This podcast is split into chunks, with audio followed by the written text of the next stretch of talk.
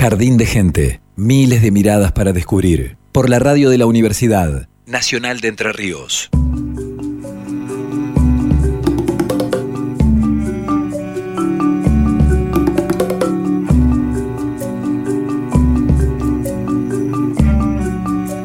se está empleando la familia de Jardín de Gente dentro del estudio, ¿no? Ya forma parte de la familia de todas maneras, Pablo, ¿no? Así es, llegó Juan Manuel Jiménez. ¿Cómo le va? Buenas tardes, muy contento de estar aquí y celebrando este programa. Bueno, el último del año. por eso, por eso. Sí, es un pequeño cierre, en realidad, pues vamos a retomar eh, ya en 2020. Bueno, y cerramos el bloque anterior. Recordamos que estamos con, Gustavo Martínez, director de la editorial de la Universidad Nacional de Entre Ríos, y cerramos con, con Juanel, así que creo que vamos a seguir por, por ese camino. Es el momento de eh, Juanel, sí. Así es, porque además está entrando en imprenta, ¿no? En estos momentos, más o menos, en estas horas.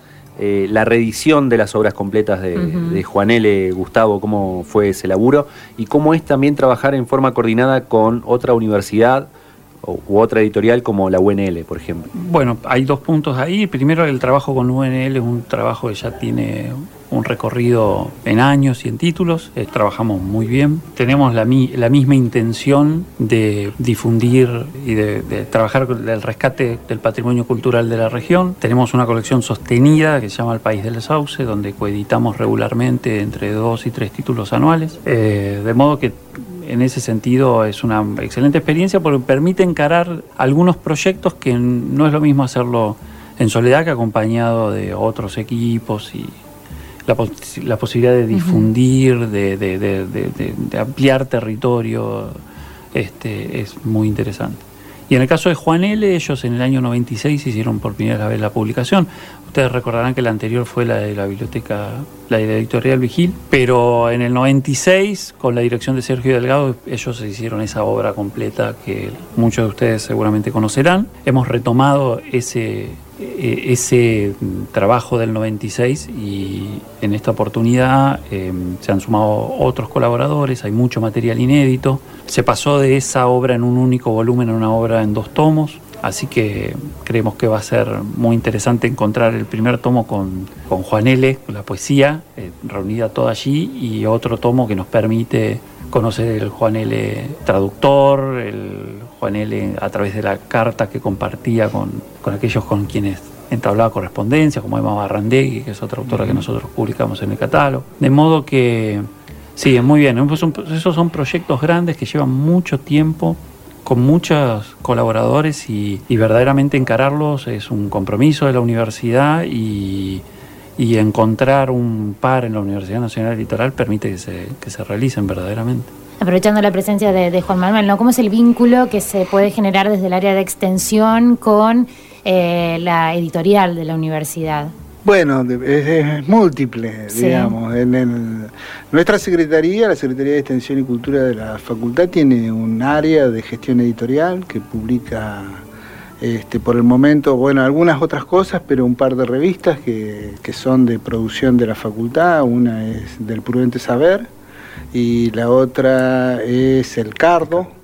Son dos este, revistas, digamos, una un, poco menos académica y la otra es bien académica, con referato, etc. Y hemos establecido vínculos con la editorial para buscar formas de distribución y formas de también de producción conjunta y de cruce de, proyectos.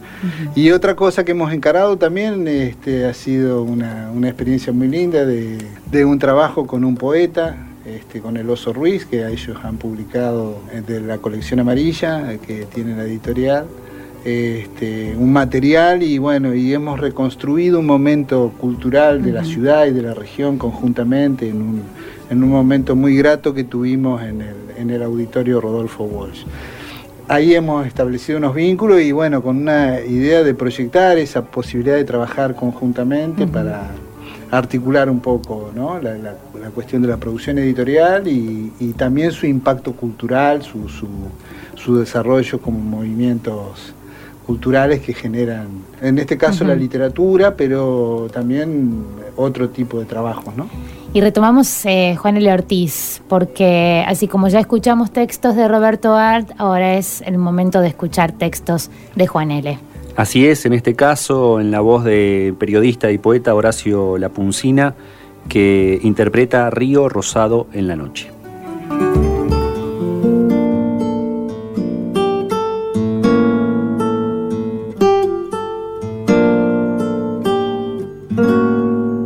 Río rosado aún en la noche, arras con las orillas, pálido entre las sombras.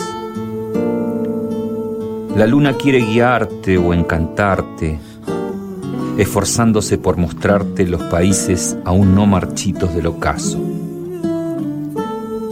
Tú aún los recoges con una cortesía un poco distraída, río rosado en la noche. Pues tienes una secreta obstinación de correr mucho esta noche. Nada de sueño, no, a pesar de la invitación de la luna y de los grillos de la orilla que te llaman y de las luces cercanas que te hacen señas y de alguna casa de la barranca que quiera alargar su reflejo en tu paz. Alto río rosado, pleno. Una infantil energía, una ilusión de impulso te hace sordo esta noche. A lo que antes te hacía soñar y quedarte hasta el alba el canto de un pájaro en la medianoche te detenía, recuerdas, frente a un árbol. Ay, nos engaña casi tu transparencia tardía, rosada, y con estremecimientos ya azulados. Río pleno, pálido en la noche.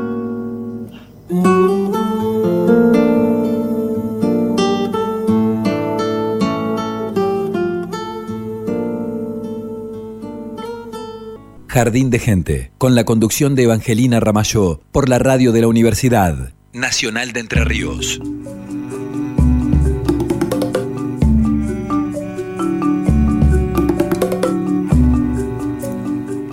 Es tiempo de escuchar otra experiencia, una experiencia en realidad, es justamente eso que se vivió eh, a partir de la radio y con la presencia nada más y nada menos que Mario Alarcón Muñiz, reconocido periodista entrerriano, escritor también, conductor radial, poeta, eh, que nos abandonó ya hace más de un mes, el 26 de octubre pasado, y tiene mucha relación con Juan L. Ortiz, esto que vamos a escuchar, otro gualeyo, ambos gualeyos. Otro gualeyo, leyendo a Juan L. Ortiz y también van a escuchar las voces de Claudia Rosa y Julio Federic.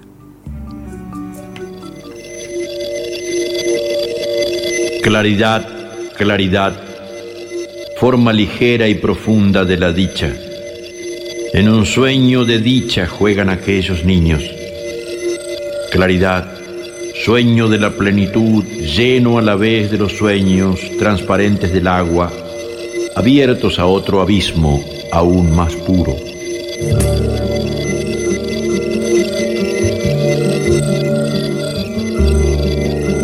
Una característica de Juan L. Ortiz era su sencillez. En su casa siempre había un lugar para el visitante. Las puertas estaban abiertas y él recibía a todos con una clásica afabilidad. Siempre tenía visita. Claudia Rosa, investigadora, docente y estudiosa de la poesía de Juan L. esa, era una casa abierta donde no se tocaba el timbre, se entraba nomás. Si, si no hacía frío, se entraba tenía la puerta abierta, vos entrabas y te sentabas. Pero era un hombre, además, era un hombre de una amabilidad. Julio Federic, poeta cercano a Juan L. Una delicadeza, era Y se le daba por peinarse, se, ponía peinados vaporosos y medios azulados, como usaban las viejitas entonces. Eh, y, claro, y Juan eh, siempre con su boquilla y su... Yo, sabes que eh, sentía, sentía mucho, mucho afecto por él, porque era un hombre, era un hombre que eh, generaba esa. Eh, independientemente de la admiración, que te digo, en aquel momento yo no lo había descubierto todavía, pero, eh, pero él me resultaba un viejo divino, ¿me entendés? Un tipo buenísimo, un tipo que, me mostraba otras cosas que, Claro, yo he tenido contacto con otros, con otros escritores y demás, pero este me mostró, lo que me mostró Juan no me lo mostró ninguno. Además del valor poético de la obra de Juan L. Ortiz, se destaca en el autor un profundo sentido de la humildad. La humildad de su creación poética, la humildad de su figura, la humildad de su quehacer le distinguieron por siempre a Juan L. Ortiz. He leído, he sido curioso muy chico, conocía más o menos la poesía que se había hecho en, cierto, en, todos los continentes, diríamos. Tuve la suerte de tener, bueno, ciertas antologías que, que, me, dieron una visión así, diríamos, universal de la poesía y de todas las épocas de todos los continentes, de África, del Oriente, de América, aparte de la europea.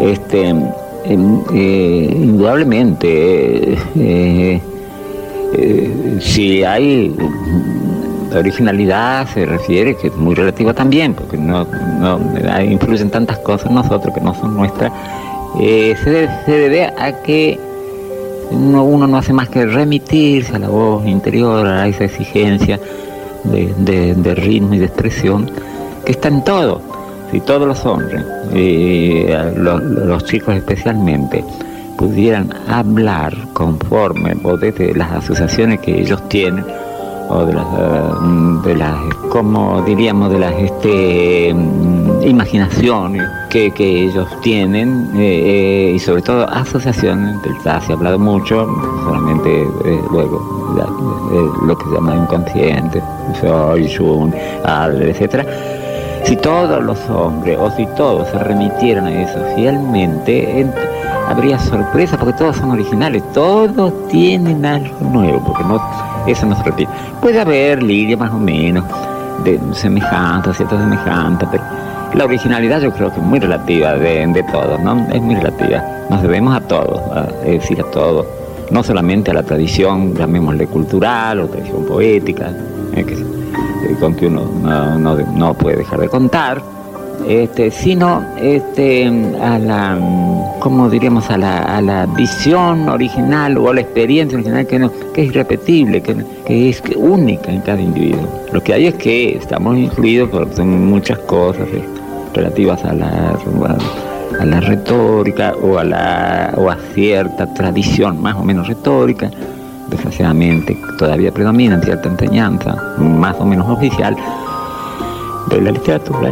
Y entonces eh, eso, esa voz original no se puede dar o no se expresa como, como es esperar que se exprese, ¿no? Juan L. ya es un indiscutido. Claudia Rosa. Ya hay muchas traducciones, hay tesis doctorales, eso es lo que hace una obra completa, ¿no? Eh, una obra completa como la que hizo Sergio Delgado, lo que tiene no sé cuántas reimpresiones.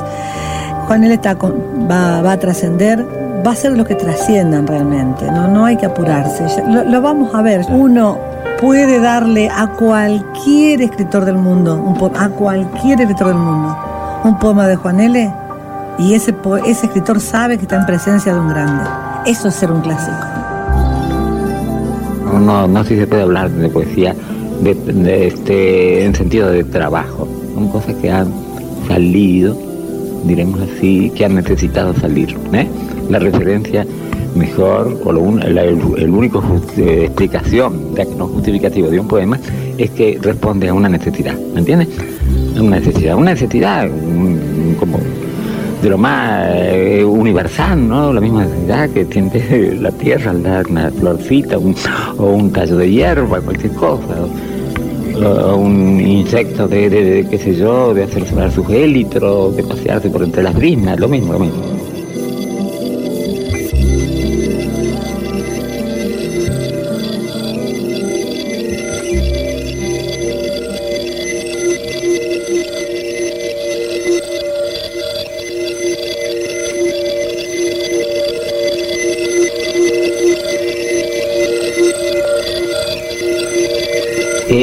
Una hondonada que el tiempo hiciera rosa para mm, aspirar mejor los sentidos del cielo y que este el cielo al fin tal una mariposa viera la misma flor ojeándose el anhelo. Érase esta gracia de su luz pudorosa ardiera como un alma sobre el oscuro suelo. Aunque en llamas de honores fuera ya numerosa y en la línea del véspero ofreciese el vuelo. Érase que las quintas sublimaran su día en las copas que alza el encuentro de todo, cuando la noche el suyo punteo de concierto siga de ti la futura armonía, de ti la rosa lisa pero alada de modos, de ti la diademada por el numen del huerto.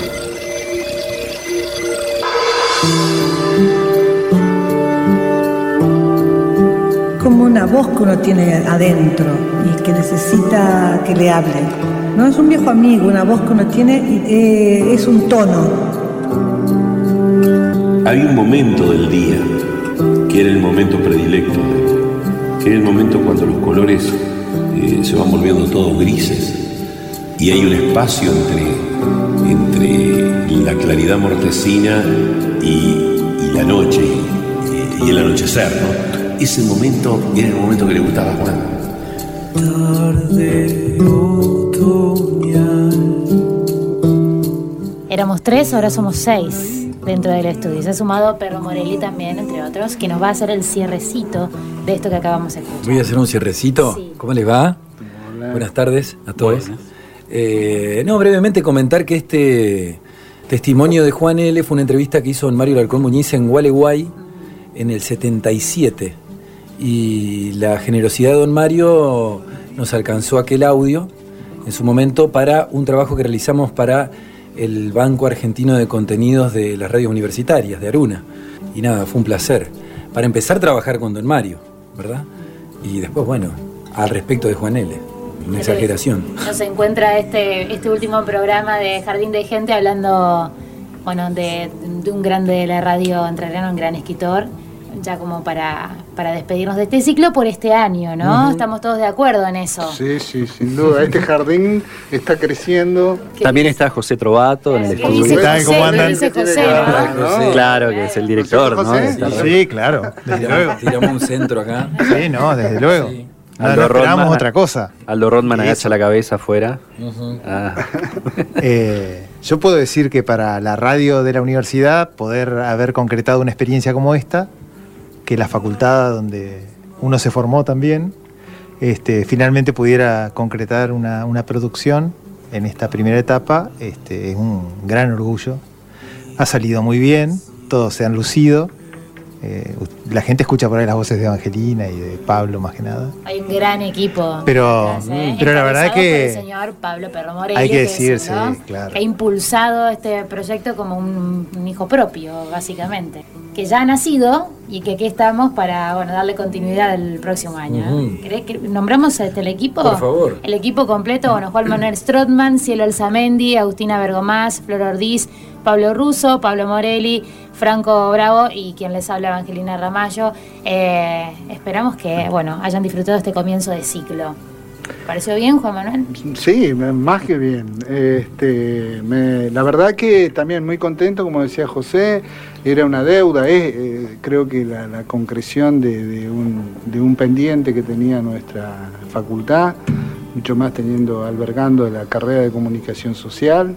Este, y la verdad que muy contento, los comentarios que personalmente me llegan sobre el programa son muy elogiosos y muy contentos también de, inclusive dentro de la misma unidad académica, de tener un espacio en donde poder este, canalizar y expresar muchas cosas, mucha actividad que tiene nuestra, nuestra unidad académica y que, bueno, en realidad es un canal, la, radio y este programa es un canal siempre abierto para eso, ¿no? Y hablando de esa cantidad de expresiones que hay en la facultad, eh, ¿qué pasa con el ciclo compositoras esta semana? Bueno, eh, está cerrando ese ciclo que para nosotros fue también una, una fuente de gratificación. Nosotros entendemos que el Rodolfo Walsh es un espacio cultural que siempre muestra su vocación de integrarse al circuito cultural de la ciudad y al circuito cultural de la región. Ahí acontecen ciclos como este de compositoras, pero también ciclos de cine, conferencias.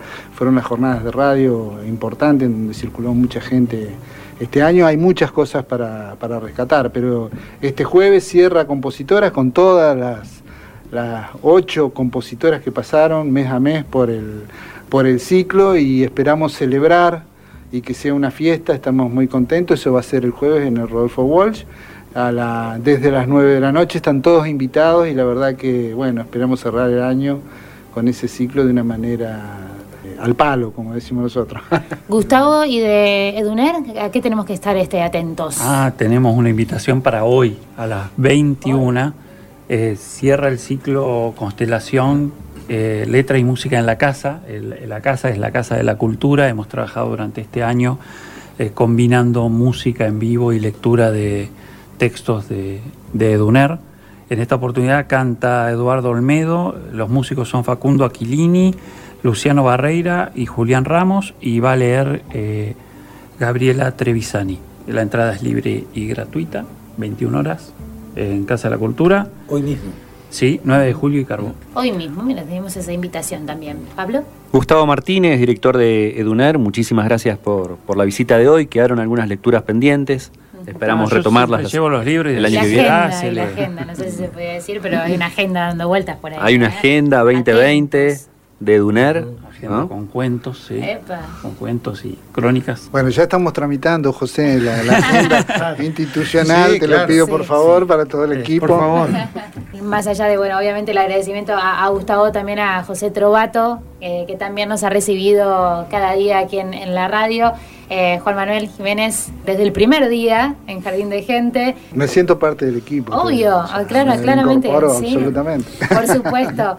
Eh, Perro Morelli, querido. bueno, muchas gracias, muchas gracias. Sí, quizás sea el, comienzo de una serie de actividades que se van a llevar adelante el, el año que viene entre la facultad, la radio la universidad. Así que, bueno, nada, muy agradecido también por la oportunidad y que todo funcione. Pablo Russo, un placer. Igualmente, gracias a todos y hasta el año que viene. Hasta aquí Jardín de Gente en este ciclo 2019, el programa de la Facultad de Ciencias de la Educación de la Universidad Nacional de Entre Ríos.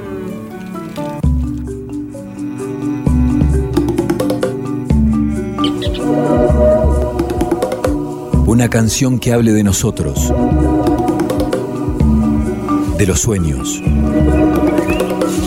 de las raíces. Un pasadizo por donde caminar entre las flores. Jardín de gente.